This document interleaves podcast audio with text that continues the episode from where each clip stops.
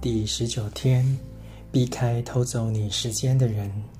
今天我们要处理生命中的时间吸血鬼。你知道他们是何许人？他们是那些爱讲八卦、谈论连续剧、所求无度或者制造麻烦的人。他们缠上你，把你从当天或该星期，或者从人生的计划中拉走。他们通常是与你非常亲近的人，彼此进入了一种相互依存的关系。当我们与他们共处后，觉得更疲累，压力更大，更烦躁，甚甚至沮丧，那么与他们在一起的时间便是浪费时间。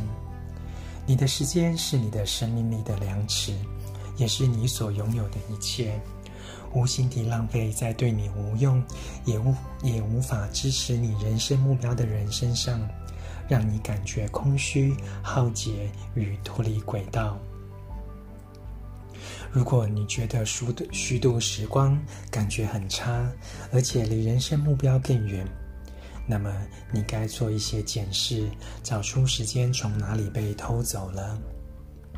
今天列出你最常与之共处的名单，从家人、共乘的友人、同事，或者杂货店里的人，只要做一个总体的检查，看看你一天都到哪去了。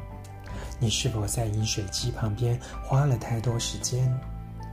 你隔板旁边的人是否总是跟你聊一些没意义的戏剧或新闻？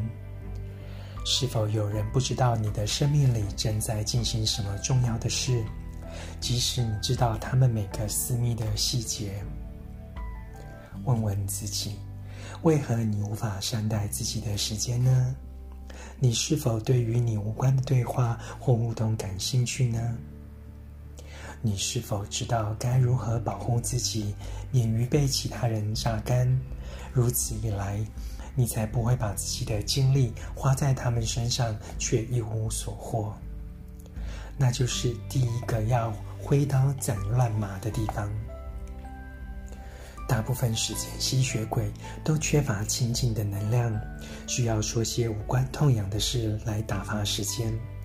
他们需要某个像你一样的人和他们一起沉沦。你是否对于参与这样的事件感到罪恶呢？某种程度上，我们把自我牺牲误当成善良。这不是只要避开能使你充满能量、提升你的生活计划的真诚对话，甚至不是要你杜绝所有的互动，只留下最重要的。